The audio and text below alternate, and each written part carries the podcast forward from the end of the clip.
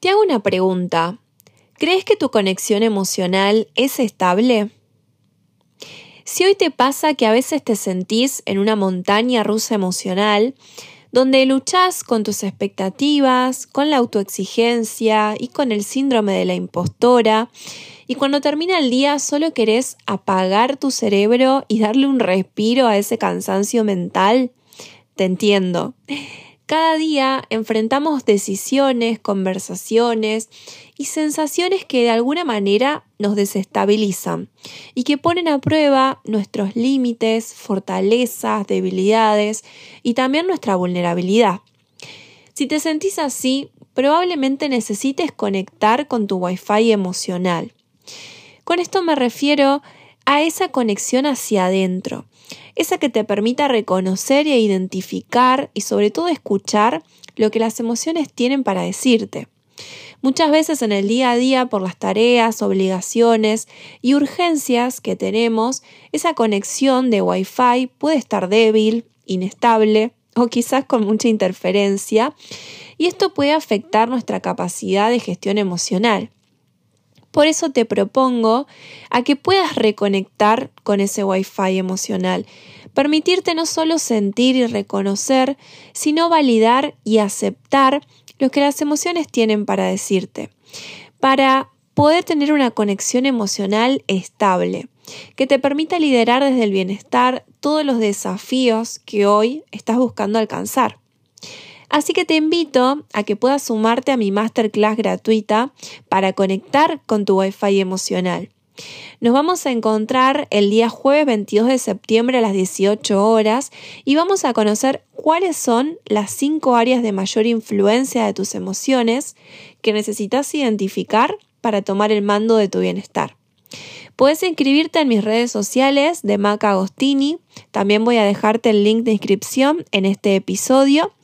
Espero que te sumes, espero verte ahí. Yo estoy muy entusiasmada de que podamos encontrarnos en vivo para empezar a desarrollar todo este mundo emocional. Así que te espero.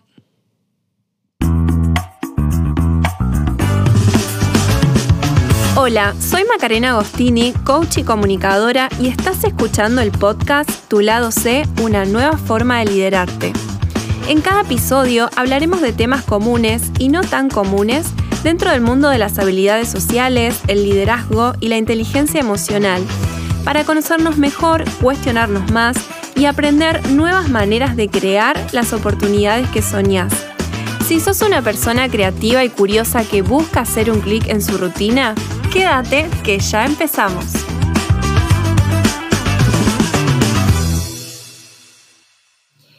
Bienvenidas y bienvenidos nuevamente a otro episodio de Tu lado C.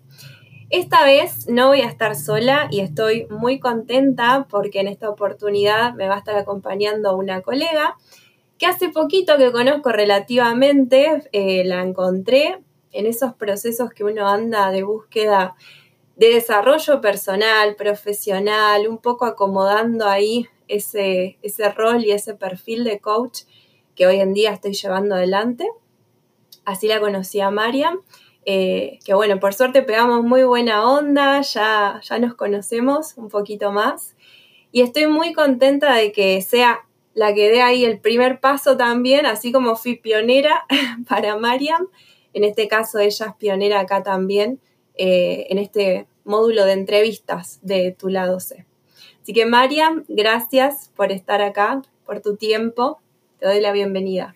Hola Maca, gracias. Gracias por recibirme en este podcast que, como decías, en ese espacio de búsqueda profesional y personal se fue gestando, ahí era, era una semillita y ahora ya es toda una realidad. Así que primero felicitaciones por este espacio y muchas gracias por la invitación. Estoy más que agradecida y, y honrada de estar acá. Bueno, qué lindo, qué lindo, gracias. Bueno, obviamente que Marian no está invitada acá de casualidad, porque todo esto está pensado, hay, todo un trabajo de fondo, no es que acá decimos vamos a hablar de lo que querramos y, le damos, aunque también lo podríamos hacer, ¿por qué no? Pero por supuesto que está pensado. Eh, Mariam es, si, no, si, no lo digo mal, Mindful Coach. Vos me dirás si, si está bien dicho o no. Pero bueno, en este episodio de hoy la idea es que hablemos del mindfulness. Y antes de arrancar con eso, que un poco la idea es continuar lo que vimos en episodios anteriores, donde desarrollamos esta necesidad de eh, interiorizarnos en las emociones, en el reconocimiento, para después gestionarlo. Quiero que nos cuentes un poquito quién sos, cuál es tu trayectoria, cuál es tu recorrido. También yo te conozco, te sigo en redes, sé un poco de tu vida. Eh, y mm, también para que el resto de la gente conozca y sepa quién es Mariam, eh, te paso ahí el mando para que nos cuentes un poquito más. Buenísimo. Bueno, mi nombre es Mariana Yujas. No espero que se aprendan mi apellido porque es muy difícil. se pronuncia de una manera, se escribe de otra. Em, soy coach profesional, coach ontológico, eh, certificada eh, y también facilitadora de mindfulness. Y en, una, en un afán creativo de ir un paso más allá y de hacer algo también diferencial, eh, elegí llamarme Mindful Coach, que es aquel coach o aquella coach que integra estas dos disciplinas, integra el coaching y el mindfulness. Eh, y ahí hay quizás algo que probablemente ya esté creado, pero para mí fue em, sumar dentro de los espacios de coaching las distinciones, los conceptos, la, mirada de la atención plena o mindfulness eh, para acompañar a mis clientes y clientas, eh, principalmente son mujeres. Así que desde ahí que nace la palabra mindful coach es medio quizás difícil de, entender porque está todo en inglés, pero principalmente sería una entrenadora de, de la conciencia y de la presencia y de, bueno, de la vida de la vida misma.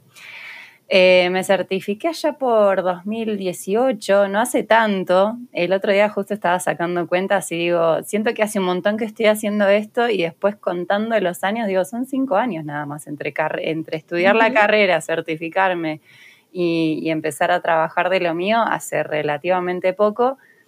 Pero justamente cuando uno está presente y practica esta atención plena en lo que hace, es como la experiencia es mucho más rica y es más nutrida, ¿no? Y, recibís mucha más información a que si estuvieras en piloto automático, como, como solemos escuchar.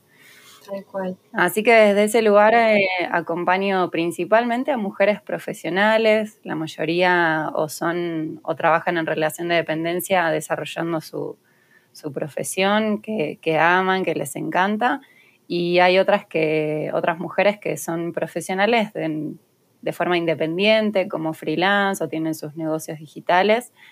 Así que las acompaño a esta, a ganar calma, a cultivar ese equilibrio entre la vida laboral y la vida personal, a diseñar y, también desarrollar una relación más amable con ellas mismas, ¿no? Superando la, la, la sobreexigencia, el perfeccionismo, esas voces críticas que tantas veces nos, nos traen un poco de la rueda de lo que queremos alcanzar, trayendo esta mirada del mindfulness de, la compasión, de la autocompasión y de, de, poder respetar nuestros propios ritmos, de acallar un poco las voces externas para darle un poquito más de volumen a lo que realmente deseamos, queremos, nos hace felices. Eh, soñamos que, que pasen nuestras vidas, así que un poco va, un poco va por ahí la, el acompañamiento.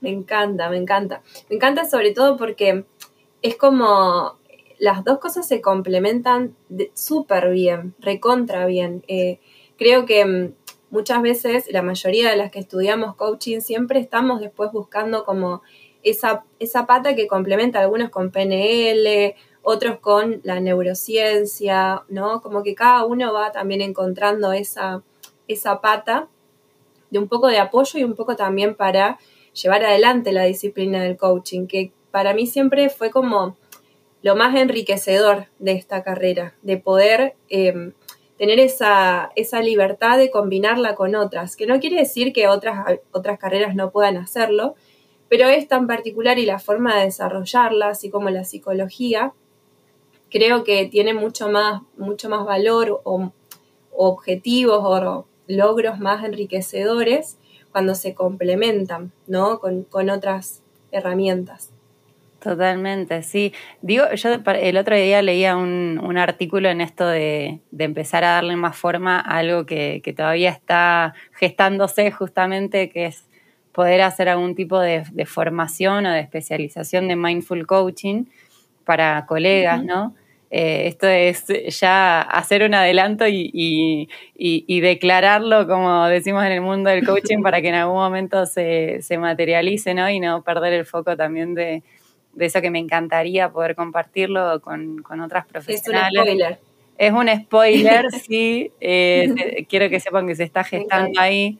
Em, y el otro día leí un artículo que me hizo mucho sentido que hablaba de, sobre todo los puntos de conexión de estas dos disciplinas.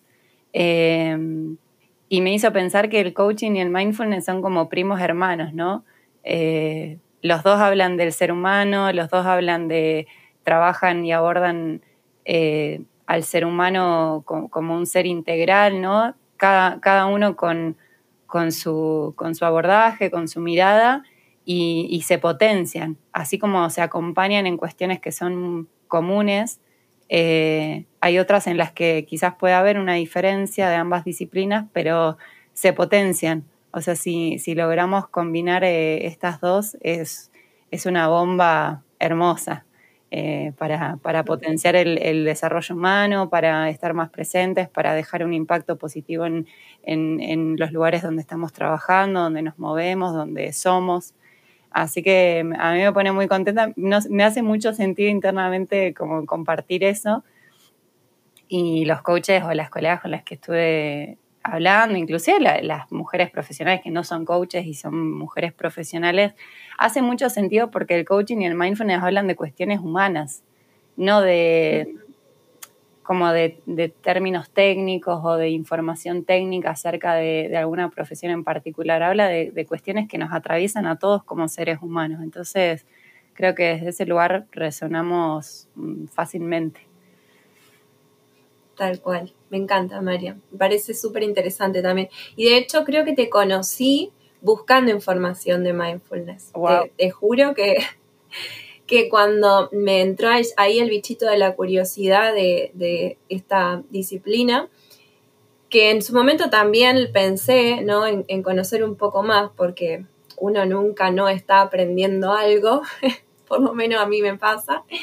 Em, averiguando un poquito del tema, eh, llegué ahí a, conocerte y, me pareció, como decís, una bomba esto de poder potenciar una disciplina con otra, de de darle más valor justamente también al, cliente, a la clienta en este caso, con, ese, esa combinación, que en mi caso viene desde la comunicación y en tu caso, bueno, desde el mindfulness y por qué no desde otras también profesiones que tenemos por ahí, eh, que sé que vos tenés, yo también tengo de otros nichos, pero que también van aportando al, perfil profesional que hoy tenemos. Así que me encanta me encanta, buenísimo. Y para preguntarte un poquito, ¿cómo mm, conociste el mindfulness? o sea, ¿desde qué, ¿de qué manera entró a tu vida o cuándo te, te empezó a interesar? ¿Cuándo dijiste, por acá puedo ir? Em, lo escuché por primera vez en 2018 cuando estaba tratando de certificar. Digo tratando porque terminé de cursar y no pude certificar. Para quienes no saben eh, o no conocen, para poder certificarte como coach, tenés que entregar una, conversación de coaching final. Y bueno, a mí no me estaba saliendo, estaba con, en ese momento trabajaba en una agencia de viajes, pues también soy licenciada en turismo, eh, trabajaba todo el día, la verdad que casi no tenía tiempo para nada. Este, y ahí uno de los mentores que, me ayudó a certificar me dice, yo le contaba una situación, ¿no? Que, de, de, estar atravesando mucha ansiedad eh, y me dice, ah, podrías probar con mindfulness, ¿no? Y me, recomendó leer el libro El Poder de la Hora. Nunca me compré el libro. si, tengo un lado C, que no sé si estoy muy orgullosa en ciertos momentos de ese, es que soy medio testaruda, ¿no? Eh, como que lo, necesito experimentar por mí misma, ¿no? No, no, no me sirve que otro venga y me diga, ¿viste? Eh, como... Me voy a dar cuenta sola, en ah, algún momento va claro, a llegar. Yo, sé que en algún momento va a llegar, pero no cuando vos me lo, me lo recomiendes y me lo sugieras. Eh, yo soy medio así también. sí, viste, es como, bueno, déjame que haga mi propia experiencia, ¿no? por eso los consejos, viste, no, eh, no es que los descarto, pero creo que ante todo cada uno tiene que vivir su, propia experiencia de aprendizaje y así es que llegué a finales del 2018 y a raíz de, la sobrecarga laboral llegué a un pico de estrés, lo que se conoce comúnmente como burnout, eh, que te quemas, de síndrome del quemado. En mi caso fue por sobrecarga laboral. Eh, hay otros, otros factores que pueden llevar e inducir a ese estado en una persona. Eh, y ahí, bueno, empecé con, con, terapia para poder recuperarme mentalmente porque estaba, estaba bastante mal. y ahí mi, mi psicóloga me, sugirió, me recomendó practicar mindfulness y esa recomendación sí la tomé. Eh, en ese momento fue como, sí, o sea, me di cuenta que lo que me estás eh, diciendo ahora sí lo necesito. No sé si habrá sido la forma en la que me lo dijo o qué, pero me lo dejó como, bueno, si quizás... O realmente lo necesitabas, quizás, ¿no? O sea, ya lo, ya lo sentías. Sí, la verdad que en ese momento me sentía muy mal internamente, perdón, ¿eh? Sí. Me sentía muy mal internamente. Y, estaba en esa búsqueda de poder sanarme, entonces de poder recuperarme, quería volver a sentirme bien, a tener energía, querer levantarme de la cama, poder trabajar bien. Y bueno, ahí llegó la atención plena y fue, me hizo tan bien internamente que fue como eh, amor a primera vista y después creo que se combinó con, con mis ganas y con también quizás un talento, ¿no? Ahí medio heredado por, por la familia de, enseñar. Y dije, yo necesito aprender más de esto, o sea, no necesito, quiero aprender más de esto para poder acompañar a otros y para poder enseñarlo. Eh, así que bueno, después hice un curso, una certificación universitaria y de que era cortita, fueron dos meses y después dije, bueno, necesito hacer algo más potente y, y me metí, perdón, en el profesorado de la Asociación Mindfulness Argentina y bueno, después de, todo eso acá estoy. Ese fue, el camino. Un buen recorrido igual, me encanta. Y, qué, qué, lindo esto de que haya venido, ¿no? Por una situación personal tuya, más allá de, quizás hay veces que uno, no sé, quiere estudiar algo por curiosidad o porque le parece interesante, como me pasaba a mí, que en su momento el mindfulness siempre me pareció súper interesante, pero nunca estuve en una situación como la que contás de atravesar esa experiencia. Calculo que por eso tampoco me decidí nunca a especializarme en eso. Pero fíjate vos cómo desde la experiencia que vivimos también y desde eh, las distintas situaciones que pasamos y lo que vamos necesitando a lo largo de la vida, eh, cómo también eso nos puede llevar a definir eh, estudiar algo o perfeccionarnos en algo, en tu caso también para después acompañar a otras personas en eso. Digamos, eh, me parece buenísimo que primero pase por vos ese aprendizaje para después transmitirlo a otras. Totalmente, creo que ahí se, cualquier saber que, que se comparta desde ese lugar cuenta con un plus que es la sabiduría propia, ¿no? que uno lo comparte como, como aprendizaje, no como algo que tiene que ser así, sino que mm, hay algo que se transmite cuando vos atravesaste por esa experiencia y no, no, necesariamente tiene que haber sido que hayas atravesado por una situación de dolor. Puede ser que eso que aprendiste realmente lo practiques en tu vida, en el día a día, y cuando acompañas a otros o haces lo que sea que hagas profesionalmente o laboralmente, si lo vivís primero vos como experiencia, hay ahí una, transmisión del saber que creo que llega mucho más a la, a la otra persona y resuena también desde, desde un lugar más humano, porque uno también en esa experiencia reconoce los puntos difíciles, ¿no? Eh, pone a prueba todas esas teorías que, bueno, según los conceptos están divinos, pero después yo lo llevo a la práctica y me encuentro con un montón de desafíos que si no los atravesé es muy difícil que pueda entender al otro y, quienes estamos en el, en el ámbito de la educación, es súper importante, o en el ámbito o en espacios educativos, ¿no? Acompañando también a otros a incorporar ese, ese saber, creo que es súper importante porque uno puede ponerse en la piel del otro, ¿no? Puede ser mucho más empático y, y transmitir lo que, lo que conoce de forma, lo más simple y, y adaptable posible, ¿no? Que sea fácil de, fácil de incorporar. Tal cual. También para acompañar, porque mm, sobre todo cuando hablamos de aprendizaje y en cualquier momento de aprendizaje, siempre están esos momentos de incomodidad o de eh, que cuesta un montón hasta poder hacerlo. Las veces que he probado mindfulness, a veces me ha salido, a veces he tenido que concentrarme de nuevo y ahí voy con mi siguiente pregunta porque cuando empecé a conocer del mundo yo lo asociaba mucho a, eh, a meditación. Yo como que cada vez que pensaba, bueno, necesito bajar un poco las revoluciones o aclarar mi mente o descansar del barullo mental, ¿no? Que por ahí en el día, a la noche, antes de acostarnos, uno queda ahí recalculando y no puede apaciguar eso. Bueno, digo, voy a empezar algo relacionado con este mundo.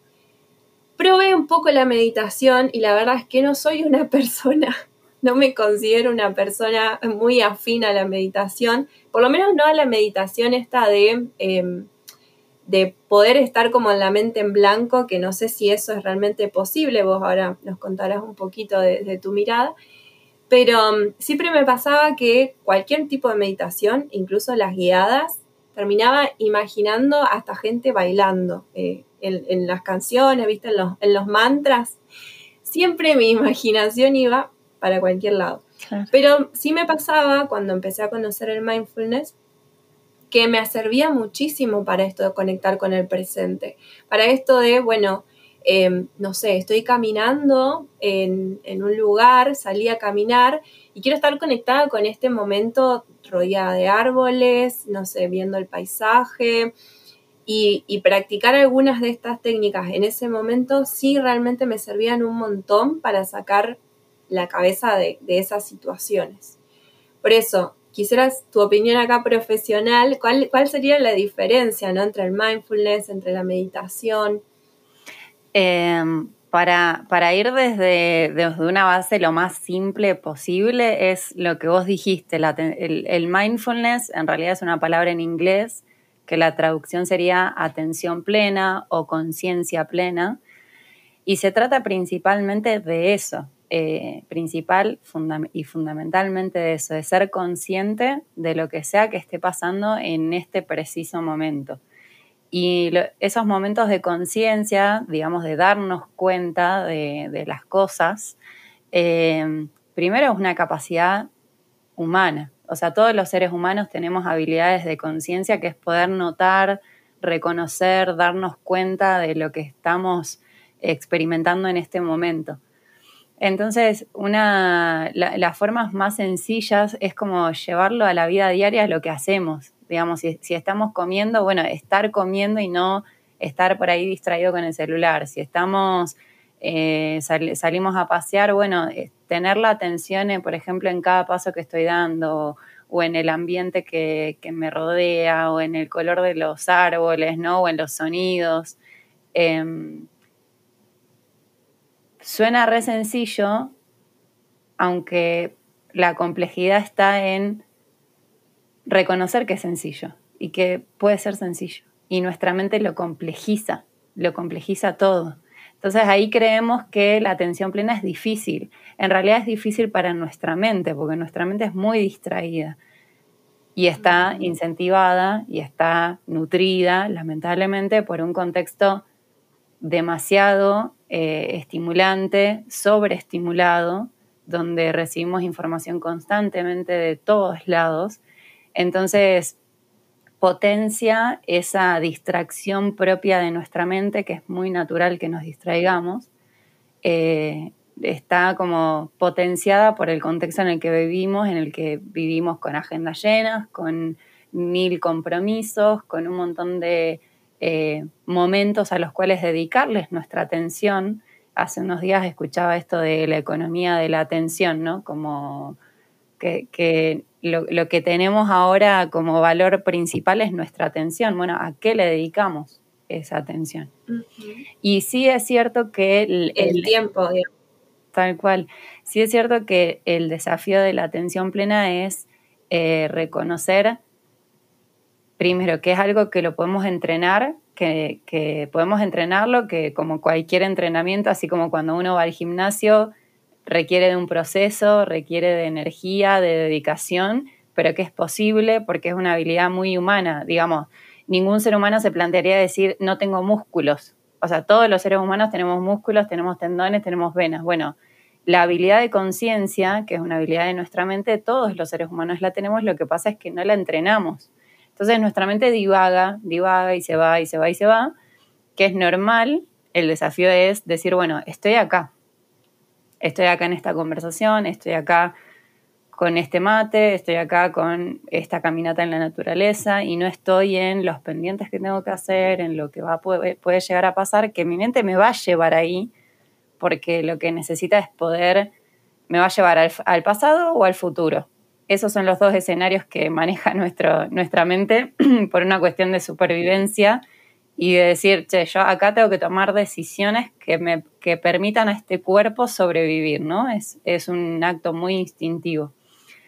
Entonces acá se plantea la, el desafío, pero también la, la, enorme fortuna de que si desarrollamos esa, esa habilidad y la entrenamos, vamos a vivir nuestros días con mucho menos estrés, con más calidad de vida, con más bienestar, con más calma interna, sabiendo gestionar no solamente nuestra mente, sino las emociones, lo que va sintiendo nuestro cuerpo, pudiendo tomar decisiones más alineadas a lo que realmente somos, ¿no? Eh, superando lo que a veces nuestra mente nos dice que somos.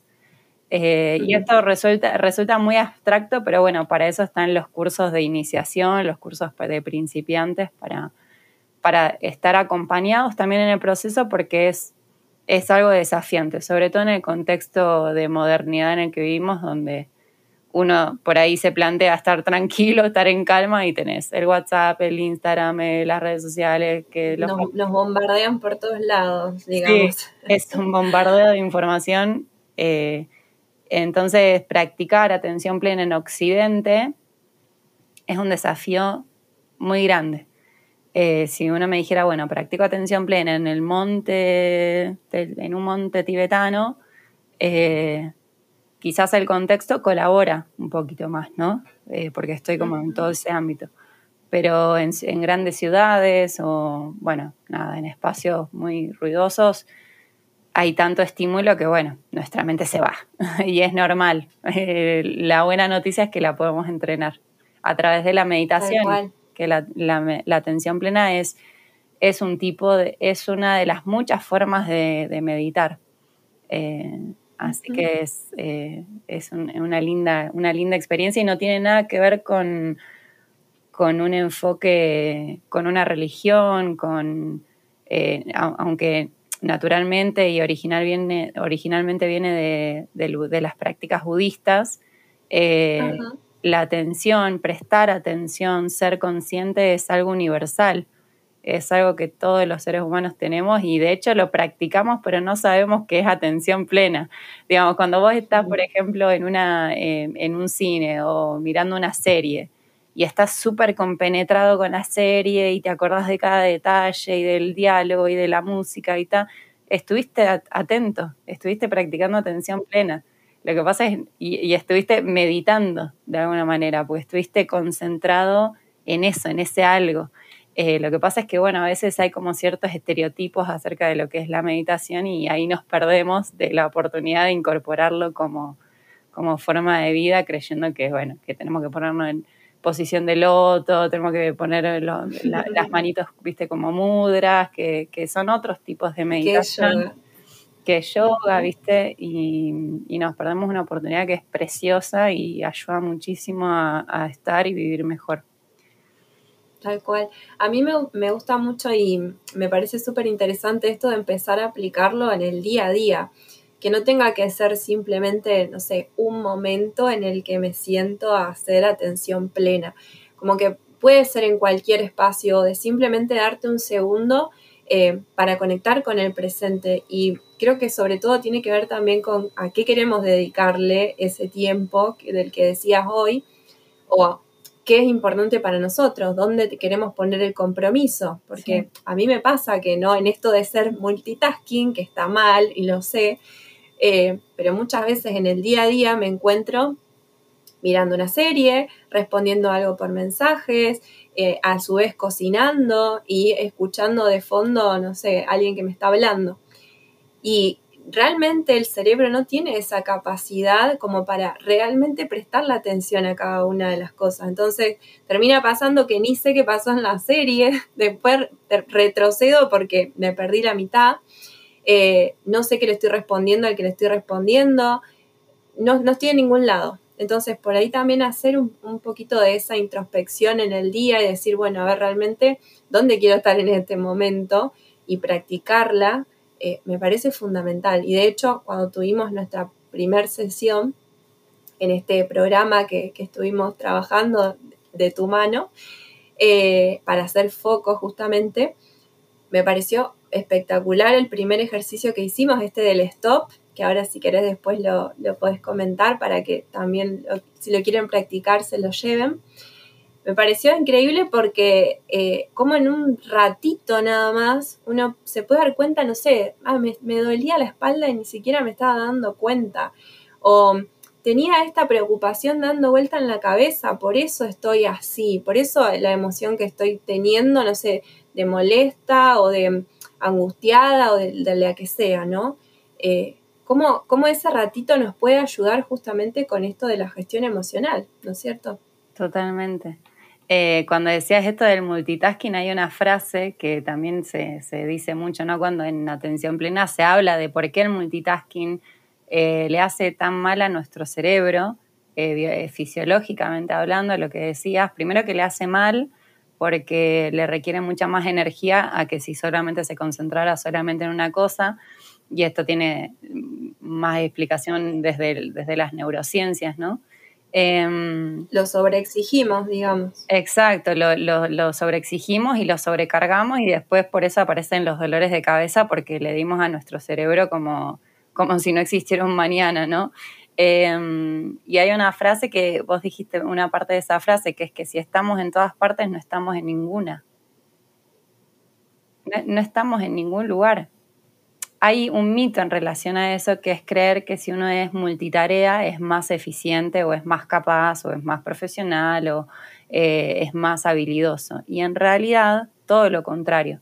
Hay, hay mm, estudios que demuestran que cuando uno hace el switch, digamos, el cambio entre una actividad y otra, pierde segundos de efectividad.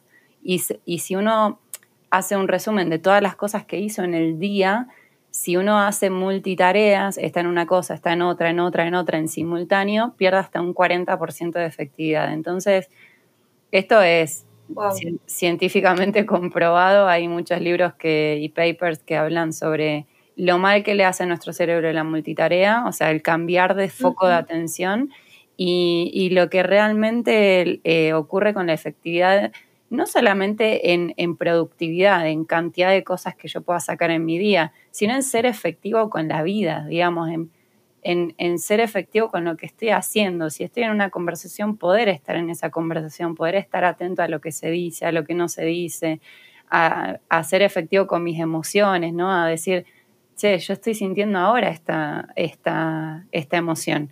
Después a veces nos preguntamos por qué explotamos por cualquier cosa, ¿no? Por qué eh, nos, de repente nos, desbordamos. Bueno, porque quizás no, no supimos y está perfecto, porque no, siempre tenemos los recursos internos que, se necesitan para, para, ir gestionando eso cuando aparece, ¿no? Que si aparece es por algo y, más con las emociones. Cuando aparecen es porque nos traen una información que es valiosa. Entonces, sabemos que las emociones duran poquito, pocos segundos, pocos minutos en el cuerpo, es reconocer esa información, leer el mensaje, decir, bueno, ¿cómo me ayuda esto para seguir adelante? Y ahí la atención plena, el mindfulness viene a traer ese espacio de stop, ¿no? Ese espacio donde digo, bueno, voy a parar. ¿Qué es lo que estoy pensando? ¿Qué es lo que estoy sintiendo? ¿Cómo se siente mi cuerpo en este momento?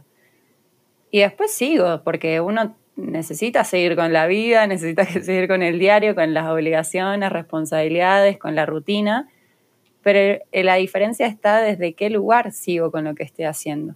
Sigo desde un lugar de hacer tareas por hacer, hacer, hacer, o voy desde un lugar desde el ser y estar en lo que sea que esté haciendo. Es un desafío grande, sobre todo en, también en una sociedad que nos incentiva constantemente a hacer, hacer, hacer, hacer y no parar y estar con lo que sea que estamos haciendo. Pero existe la oportunidad y, gracias al avance de la modernidad que en algunos aspectos nos, nos perjudica tanto y en otros nos ayuda, tenemos un montón de información al alcance donde decís, che, o sea, está ahí, es elegir, es elegir qué, qué, qué vida quiero empezar a vivir. Quiero seguir yendo a las corridas, quiero seguir sintiendo que, estoy a un punto de explotar cada vez que me preguntan algo o, siento que tengo ahí como, no sé, una tristeza de hace un montón de tiempo o, ganas de, hablar con tal persona que, me genera, no sé, alegría inclusive. Ni siquiera tenemos que pensar siempre en, emociones por ahí desagradables, como le decimos en atención plena. Pero... Sí, sí, porque justamente conectar con eso que también nos hace bien o que, o que nos gusta, también nos ayuda a, prestar la atención y valorar eso, esos pequeños espacios. Es lo mismo que pasa como cuando, por ejemplo, no sé, alcanzamos un logro y bueno, listo, lo alcanzamos, vamos al siguiente. Y no lo disfrutamos y no lo vivimos y no no nos damos cuenta de todo lo que hicimos para llegar hasta ahí, o, así hayamos llegado o no, que justamente mucho tiene que ver también esto de disfrutar el proceso. Eh, que ayer justamente veía un video de eso, me hiciste acordar, que hablaba de que muchas personas eh, valoran, que no está mal obviamente, pero que siempre hacen mucho alarde de la meta y que todo lo que tenés que hacer para alcanzar la meta y no se dan cuenta de que el gran em, el gran logro estaba en todo el camino recorrido, en todo el esfuerzo que vos haces para llegar a esa meta. Porque una vez que la llegaste, la alcanzaste, ya está, digamos, ¿no? Pero creo que la atención plena tiene mucho que ver también con esto, de ir validando todo el proceso y el pasito a pasito de lo que se va haciendo y obviamente tener en cuenta las emociones en todo ese proceso es sumamente importante para no llegar a la meta destruidas. Totalmente. Literalmente. Sí, totalmente. Me hiciste acordar que cuando hice la carrera en turismo, bueno, era chica, ¿no? 18 años y es como muchas personas a los 18 años los se ven en la situación de tener que elegir algo que, estudiar y es, bueno, estudias o trabajas, un poco el un, quizás un mandato un poco, un poco viejo. Un paradigma, un paradigma de nuestros padres, digamos. Exacto, un, paradigma heredado que, está perfecto y, no, no, seguramente no hubo mala, mala intención, pero digo, mm, en eso elegí la, carrera de turismo, que bueno, era lo que, lo que podía estudiar en ese momento, lo que resonaba más o menos conmigo. Pero cuando fue muy curioso cuando recibí el diploma, porque internamente después con el tiempo me, pude volver a observar a mí en esas fotos, ¿no? Y, y, decir, bueno, ¿qué sentía en ese momento? Y era una mezcla de, ¿para esto? O sea, tipo, ¿para esto fue tanto esfuerzo? Como sentía que me había perdido de algo, ¿no? Y de repente yo ¿Y ahora qué? Además de la pregunta de, ¿y ahora qué? ¿no? Como, como espacio de posibilidad para diseñar qué es lo que quería para mi vida, fue como la sensación de, o sea, tanto esfuerzo y dedicación y horas de estudio y levantarse a cualquier hora para poder estudiar y trabajar los veranos para ganar un poco de plata y un montón de, esfuerzo y realmente de sacrificios en ese momento, aunque no me gusta mucho la palabra sacrificio, para sentir que era como una meta vacía. O sea, no había disfrutado en absoluto de la carrera, no había estado presente, había, me habían interesado algunas que otras materias, ¿viste? Pero no había estado presente. Entonces, cuando llegas a la meta desde ese lugar, estando ausente y haciendo las cosas solamente en automático, eh, llegas a la meta con esa sensación de, bueno, y ¿viste? Todo, este circo para, para un papel que dice que, soy esto, pero nada más.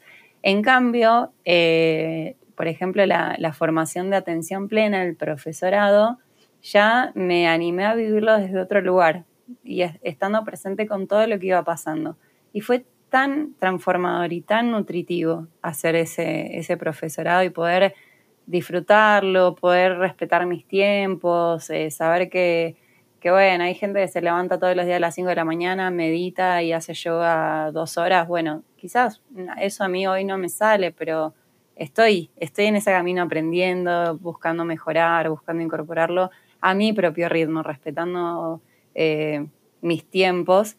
Em, y así sí te dan ganas de estudiar. si no, tal cual. Si no, como mucha presión. No, si no te pasa, si no te pasa después que, no sé, pasaron los años y hoy te das cuenta y a lo mejor decís, ay, qué linda que era esa materia, cómo no la aproveché más, o no sé, cómo no me animé a hacer tal cosa en aquel momento está bien que ya pasó, ¿no? Pero quizás en ese momento tenías la oportunidad o quizás era algo que realmente querías hacer y dado que no te lo preguntaste porque pasó por, un tubo básicamente, em, pasó. Y recién ahora que quizás tenés más conciencia o más atención a esto, eh, lo podés ver. Pero qué, qué importante, qué poderoso, como decís, verlo en ese momento. Y y si queremos disfrutarlo, lo disfrutamos. Y si no queremos disfrutarlo, no lo disfrutamos, porque también tiene que ver con eso, ¿no? Con tener la capacidad de elegir. Bueno, ahí... Un poco de esto... Ay, perdón. Sí. Eh, ahí dijiste, algo que me parece re importante sobre, sobre lo que no es mindfulness, que es sobre el disfrutar. El mindfulness, el mindfulness o atención plena no es solamente sobre disfrutar. Uno logra disfrutar de más de algunos momentos inclusive de momentos que son desagradables, pero es como consecuencia de estar presente y de apreciar lo que sea que, está pasando. Y a veces ese, eh, ese disfrutar implica también abrir la puerta de que podemos experimentar cosas que no son agradables y que están ahí y que necesitan nuestra atención, como por ejemplo algunas emociones que son difíciles de gestionar o que juzgamos que son difíciles de gestionar, como no sé, el enojo, la ira, la tristeza, eh, la vergüenza, la culpa, eh, están ahí y uno a veces no disfruta llevando la atención plena a esas emociones. Bueno, desde la atención plena se aprende a estar con esas emociones difíciles, a poder darles nuestra mirada, a poder entrar en contacto de a poquito lentamente, muy suavemente, porque muchas veces esas emociones están asociadas a eventos traumáticos o a situaciones dolorosas o, a, momentos que no queremos volver a recordar. Entonces, acá la atención plena trae una, un acercamiento muy orgánico, muy eh, respetando los propios, los propios tiempos para para darles atención y, liberarnos de, la tensión interna que se genera por estar sosteniendo esto que me duele, que no, que no quiero ver.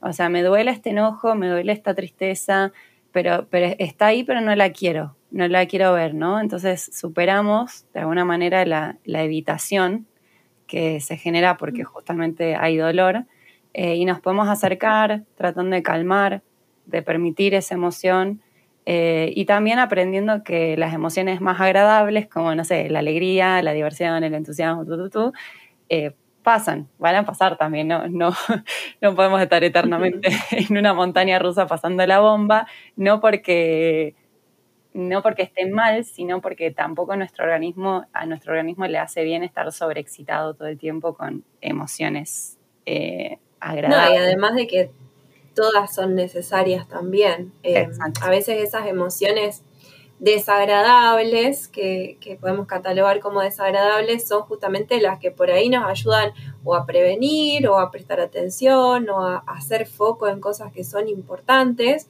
que si estuviéramos siempre alegres o, con pum para arriba ni, ni veríamos esas cosas, ¿no? Porque justamente ese estado de euforia no hace que podamos prestar atención o, hacer foco en esos, esos detalles. Totalmente. Entonces, lógicamente que son necesarias también. Totalmente. He pasado muchas situaciones donde me ha pasado de no prestar atención o quizás en el momento no, em, hacer todo lo posible para que no se note esa emoción. Si hablo, por ejemplo, de miedo en una situación y no querer mostrarlo, bueno, em, quizás no, no aceptar desde mi lado que, el miedo estaba ahí como para, no, no se va a notar, no, no lo noto yo, no lo nota el otro, pero después en el cuerpo eso se siente y es increíble. Y es ahí donde te das cuenta después, cuando pasó una semana, ¿no? Lo descompuesta que estuve la semana pasada por seguro lo que comí, no fue lo que comiste, claramente todos esos nervios, todo ese miedo que pasó por adentro y que en el momento no lo vimos o no lo quisimos ver y no lo gestionamos, pasó para el otro lado, ¿no? Ahí no fue el alimento que comiste, sino la emoción que comiste. Claro. que, el cuerpo, la fue procesando después y dijo, bueno, acá hay algo que, a lo que le tenés que prestar atención. Si no te hago un piquete. El, cuerpo es muy no, es muy no, es muy noble para, para, para mostrarnos qué es lo que necesitamos. Entonces ahí una vez dice, bueno, pero ponerme a meditar, no tengo tiempo. Observa el cuerpo solamente. Mientras estás sentado elaborando, lleva un ratito la atención ahí al cuerpo y, solo te va a decir qué es lo que necesita. Eh, creo que estar en cual, y que tampoco, perdón que te interrumpa, pero tampoco hace falta que estemos así como hoy decías vos, ¿no? Con las dos manitos al costado, meditando para hacer atención plena. Simplemente podemos reconocer, sí, lo que estoy sintiendo es nerviosismo o tengo una ansiedad bárbara y no hay necesidad tampoco de ponernos a meditar para bajar esa ansiedad. A lo mejor tu forma es salir a correr, es saltar, es, no sé, habrá otra forma mm. eh, según lo que encuentres, pero poder reconocerlo hace que también encuentres tu forma. O sea, si no lo vemos, no vamos a poder trabajar sobre nada. Eh, creo que la atención plena, el mindfulness tiene mucho, mucha importancia en esto, de poder detectarlo, de poder reconocerlo si me está pasando en el cuerpo, si me está pasando en la cabeza, o dónde lo estoy, estoy sintiendo esta emoción. Totalmente. Me encanta. acabas de decir algo que me da pie para, para decir algo más sobre lo que no es el mindfulness, y es que no es la, no es, la panacea. Vos dijiste algo, eh, recién de, de que cada uno reconozca que quizás tu forma de gestionar la ansiedad es saliendo a correr. Bueno, ahí, es un claro ejemplo de que la atención plena uno obviamente lo puede practicar en un montón de momentos y cada momento es una oportunidad para practicar atención plena, pero no es la panacea, digamos.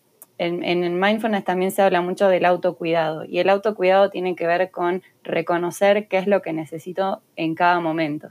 Y si en este momento mi ansiedad me está pidiendo que conecte con una música que me relaja, a por ello. O sea, no necesito forzarme y obligarme a, bueno, ahora me voy a sentar y voy a cerrar los ojos y voy a meditar. No, no es, en mindfulness buscamos que no sea algo forzado porque si no vamos a estar justamente reforzando eso, ¿no? Reforzando la ansiedad, agravando el estado interno. Entonces, em, es reconocer qué es lo que necesitamos en ese momento, darle a nuestro cuerpo lo que necesita y cuando nos sintamos en un espacio donde estamos atentos, estamos relajados, pero no tan relajados, decir, bueno, quizás puedo dedicar un ratito para fortalecer y para nutrir la práctica de la atención plena. Eh, es como ir como elegir el momento en el que vas, el mejor momento de, tu estado interno y de tu día o de tu semana para decir, voy un ratito al gimnasio de la mente, ¿no? O sea, llevo mi mente un ratito al gimnasio, bueno, la entreno un poquito para cuando lo necesite en mi día a día, ese musculito esté entrenado y, yo no sienta que me desbordo con las situaciones, no sé manejar mis emociones, me veo superado por las obligaciones diarias, sino que puedo ser efectivo con lo que sea que necesite resolver, que todos resolvemos cuestiones en el día a día. Entonces, es elegir, es elegir ese jardincito para decir, bueno, ¿en qué momento de mi día voy a regarlo, voy a sacar la maleza, voy a, voy a nutrirlo, voy a, plantar una semillita, ¿no? Me voy a ocupar. Exacto. Sí, sí, sí. Me, voy a ocupar más que preocuparme. Me encanta esto que decís, Marian, porque eh, nos acordamos de las emociones cuando ya colapsamos. Entonces, qué importante esto que vos traes de empezar a entrenar el cerebro, eh, así como cuando vamos al gimnasio, tal cual como le dijiste, pero entrenarlo cuando estamos en, un estadio sereno, normal, como quieras llamarle, del otro lado, no cuando solamente vemos que estamos eh, estresadas o que estamos enojadas o que hay una situación que, que no nos gusta. Porque justamente entrenarlo en esos momentos va a hacer que después tengamos herramientas en esa cajita para usar en esas situaciones puntuales, que van a ser distintas a las herramientas tuyas, a las mías o a las de cualquier otra. Pero ahí la, la clave de empezar a reconocerlas. Y acá mi pregunta para vos, ¿cómo podemos empezar de a poquito, ¿no? En nuestro día a día, a aplicar esa atención plena? Em, primero eh, quiero rescatar algo, el, primer como consejo para eh, empezar a practicarlo, primero es reconocer que es una habilidad con la que ya contamos, es algo que ya, eh, ya traemos en el envase de, nuestro cuerpo y de nuestra mente. No, no, tenemos que ir a ningún lugar en particular, leer nada en particular, sino que confiar en que ese recurso ya está dentro de nosotros. Bibliografía, obviamente que hay un montón, hay conceptos, hay recomendaciones, hay sugerencias, ¿no? Que ayudan a fortalecer esa y a nutrir esa práctica. Primero saber eso, ¿no? Y, tener esa confianza en que es algo que, podemos hacer porque ya está dentro de nosotros y esto no es un pensamiento mágico, sino que es una habilidad de nuestro cerebro, es una habilidad cognitiva, la de prestar atención. Eh, y segundo, quizás eligiendo, lo, quizás la práctica más, eh, más sencilla es eh, dedicar, elegir momentos del día, agendarlo en, el Google Calendar o en ponerte una alarma en el celular si fuera necesario, si realmente está tu compromiso de, empezar a, incorporar esta práctica para empezar a ganar bienestar y calma interna, y dedicar unos momentos para estar con la respiración. Eh, quizás haciendo algunas respiraciones un poco más profundas al comienzo para notar que estamos respirando y después simplemente llevar toda tu, atención eh, como si fuera una linterna enfocando, enfocando la atención en, el ciclo de, la respiración. Eh, ese es un ejercicio muy sencillo, es un ejercicio que a priori parece como inocente, pero sobre todo en los momentos álgidos de, emociones fuertes o de mayor intensidad emocional, ya ayudan a regular muchísimo, tomar esa inspiración profunda y quedarnos ahí nos ayuda a regularnos, eh, a regular nuestras emociones y nos ayudan a, prestar atención a lo que sea que estemos haciendo. Y después elegir quizás alguna, alguna actividad de la vida cotidiana, no sé, como lavar los platos, bañarse, comer, eh, cocinar o lo que, lo que sea que te guste hacer durante el día o estés haciendo, elegir una actividad solamente y apoyarse en los cinco sentidos y de repente, no sé, si estás lavando los platos, eh, bueno, estar ahí notando y percibiendo, no sé, la espuma del, detergente, el sonido del agua, el sonido de, los platos, el, aroma del detergente con el agua, ¿no? Estar en esa experiencia con, con cosas cotidianas es la forma más cercana y, eh, y más viable que muchas veces vemos. Y después, si, si sigue en pie ese compromiso, bueno, empezar a destinar periodos más largos para, para practicar atención plena, quizás con 5 minutos, 10 minutos, 20 minutos, donde elijo estar en silencio, con mis ojos cerrados, concentrado en un foco de atención, que puede ser la respiración, el cuerpo, pero lo más sencillo es la respiración y después elegir alguna, alguna actividad cotidiana para prestar atención de forma más deliberada, ¿no? más eh, intencionada. Buenísimo.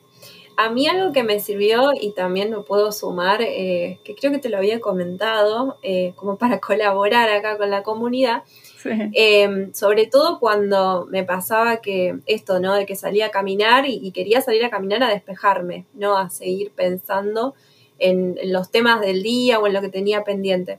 Que por ahí cuando voy al gimnasio no es algo que me pasa, porque en el gimnasio es como que estoy preocupada por no romperme, por estar ahí, ¿no? Concentrada. Pero cuando salís a caminar, que no es el mismo esfuerzo, es diferente, es como que eh, tendía yo por lo menos a, volver a lo mismo. Y algo que me servía era esto de aplicar la técnica de, creo que apelar a los cinco sentidos, era esto de, creo que era nombrar eh, cinco cosas que podía ver, cuatro cosas que podía oler, tres cosas que podía mm, tocar, dos cosas que podía eh, degustar, ahora no me acuerdo bien cómo eran todas, pero eran de cinco a uno con todos los sentidos. Y estaba buenísimo porque realmente me hacía prestar atención a decir, ¿qué olor estoy sintiendo? Ajá, es el olor del árbol, es el olor de el auto que pasó, que tiró humo, o esto que, eh, no sé, tocar la corteza del árbol o de una flor o el pasto. Eh, es como estar ahí realmente, estuvo, me pareció buenísimo, es algo súper simple aparte y que lo podemos hacer en cualquier momento eh, y a mí me recontra sirvió. Sí. No, no sé si la conocías. Sí, sí, esa es una técnica que se usa mucho, que es justamente de atención plena, que que se recomienda mucho para las personas que atraviesan, por, ejemplo, ataques, de, ataques de, pánico o situaciones de, ansiedad muy intensa. Em, ayuda muchísimo y es una práctica de atención plena en realidad para todos que, ayuda muchísimo a, conectar con el momento presente. Apoyarnos también en nuestros cinco sentidos es eh, súper útil. Bárbaro, bárbaro. Bueno, queda ahí el, dato de paso. Bueno, Mariana, estamos cerca de la hora, hemos hablado un montón. Así que antes de, cerrar em, y de agradecerte, obviamente, te voy a hacer la última pregunta, que creo que es la pregunta que le voy a hacer a todas las invitadas y los invitados que, que vayamos teniendo acá, que es que me cuentes algo que hayas descubierto en tu lado C que hoy celebres, que hoy sea un logro para vos, puede ser un talento, puede ser una competencia desarrollada, algo que hoy te haga felicitarte, esa palmadita en el hombro. Em, qué buena pregunta. Mi lado C. Mi lado C es un lado C que en algún momento supieron eh, marcarme las personas a mi alrededor. Eh, no todas, pero las más cercanas, tipo mi mamá o, mi, papá.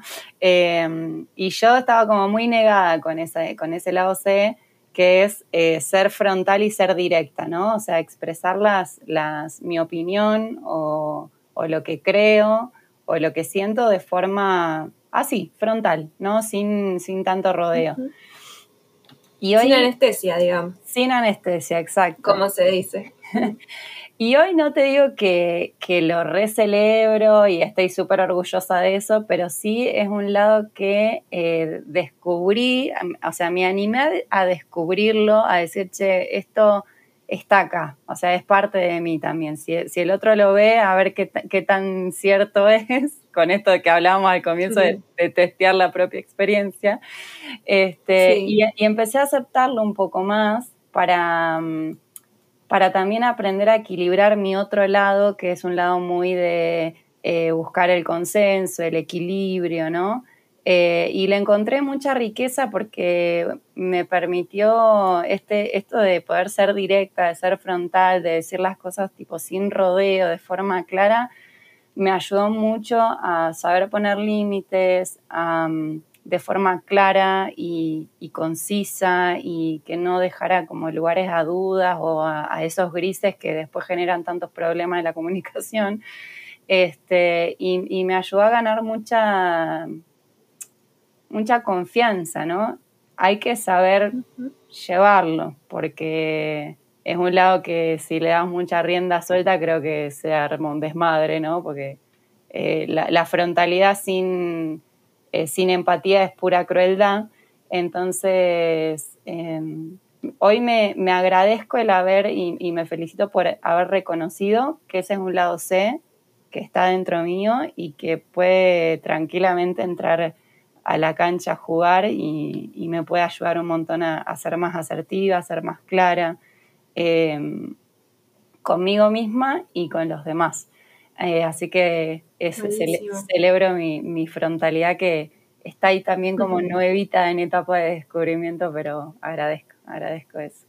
Me encanta, me encanta sobre todo porque esto que por ahí podemos remarcar como una debilidad, a lo mejor, ¿no? Esto de que en, no, en, su momento te, lo remarcaron, cómo lo diste vuelta y le encontraste esta forma, ¿no? De que justamente sea una fortaleza para vos, encontrarle esto de, sí, puede ser una debilidad si no está bien manejada esa, esa frontalidad, ¿no? Pero si lo puede usar bien, es, es buenísimo tener esa asertividad para poder poner los límites, para poder decir lo que necesitas.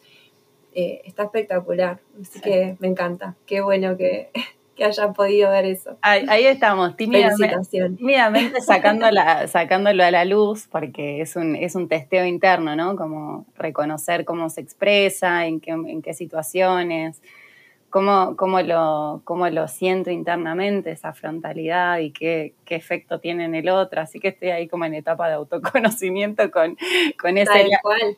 es que es una bola de nieve, ¿no? Uno encuentra una cosa y de ahí se desprenden muchas otras después que, ah, esto también tengo que trabajarlo, ah, esto también.